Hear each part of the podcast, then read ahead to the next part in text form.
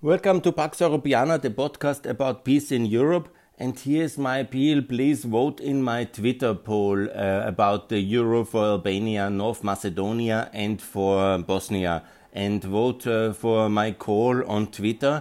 I will give you my Twitter handle. It's um, uh, at um, Günther, G U N T E R, Fehlinger, F E H L I N G R.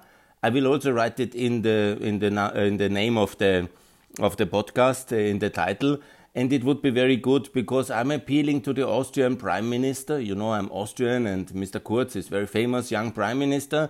To repeat what Wolfgang Schüssel, uh, his predecessor and political mentor, has done for Kosovo and for Montenegro 20 years ago. He has supported, encouraged, and helped them to adopt the euro in, in Montenegro and in Kosovo, the youngest states, even before they became member uh, independent states. Yeah, because that was in 2002.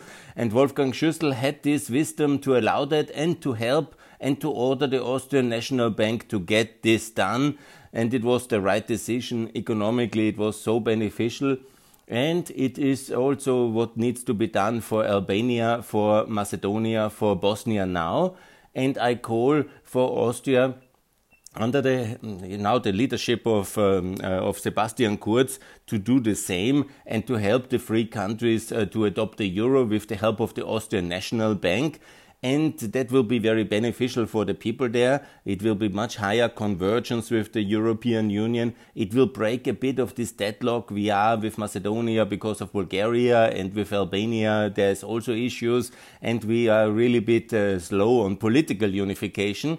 But economic unification we can do. We can do very well with the help of um, the euro, basically. And it's the European currency, and it is very important as well, not only for the free countries and their citizens, consumers, businesses to integrate faster in the European common market, which anyhow is the most important source of remittances and economic support and also um, of trade uh, for all of the countries and they all in the future will be in the European Union so it's very logically but it helps regionally as well to have the same currency. It helps as well uh, for the symbolism of unity and of progress towards Europe.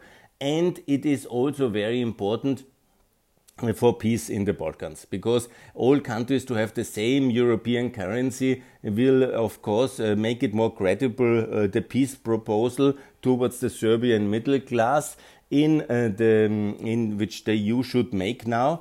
That means uh, that uh, the Europe the EU is offering Serbia the currency the euro in exchange for recognition of Kosovo the moment Kosovo is recognizing, also Serbia is, Kosovo, uh, is recognizing Kosovo, and then uh, the euro should be introduced. And obviously, it should be a very public uh, offer, like the European Council, Parliament, Commission make official le legislative proposal uh, to their behalf, recognize, and you get the euro. And that's something we can do. We have done for Montenegro and for Kosovo as well.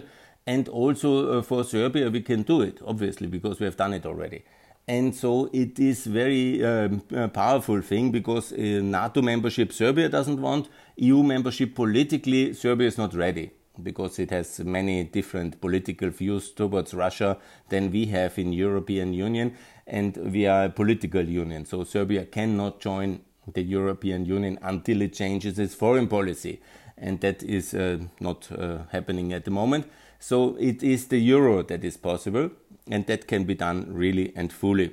So that's my call, and uh, that will also open hopefully the way for Romanian EU integration, also Eurozone integration together with Bulgaria and Croatia, and not losing another five years as the um, um, um, Romanians seem to want. And then obviously also Latvia can help Moldova, Lithuania can help Ukraine, and also and um, uh, Estonia can help Georgia, and then all future EU members will have the euro front loaded directly now. It's not a big risk for the euro, don't worry, it's very uh, small economies all over. It is uh, not even reaching Austrian size, all these um, additional countries.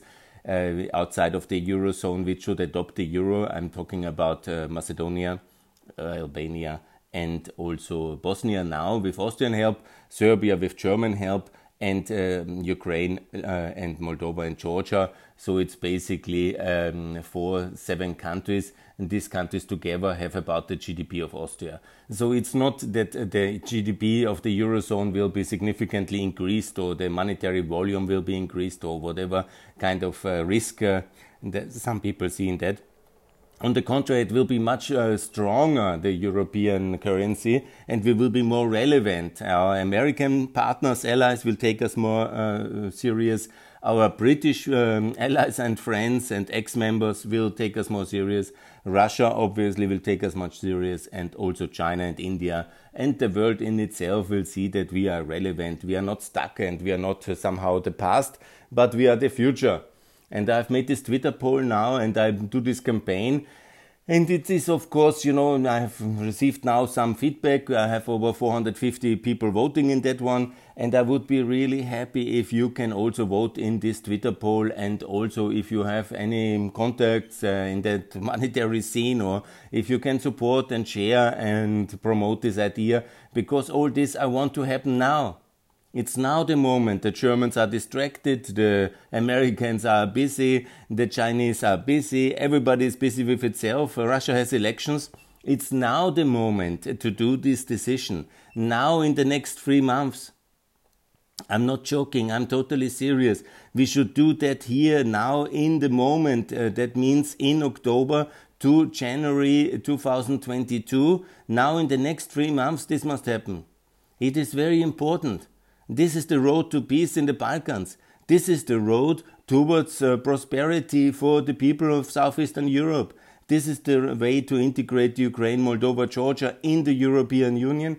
This is the way for peace between uh, Serbia and Kosovo. This is the road towards more prosperity also now post Corona for the whole of the European Union because obviously it's additional input in the Eurozone in terms of labor and land and new countries. That is economically very reasonable in an inflationary situation as we are at the moment. And it's uh, the connection to this enormous growth uh, uh, phase which uh, Europe had in the 2000s and until the great financial crisis because enlargement has really helped us to stabilize also through the financial crisis. And we will grow stronger more united and we will have then also uh, the possibility to be more open to promote enlargement because the currency is like the front runner of EU unification. It always was like that already from Maastricht in 92 onwards, the most important European peace conference in the last 30 years. The Maastricht EU Treaty leading to the euro because political unification was complicated and then it was the economic integration first. So please vote in that poll. That's my appeal. I will do more podcasts uh, coming up, but if you can help me and vote in that uh, beautiful uh, poll, it would be so important for me. And thanks a lot for your support. For peace via the euro, that's the role, uh, that's the road to prosperity. Please help me in that one. Thanks a lot.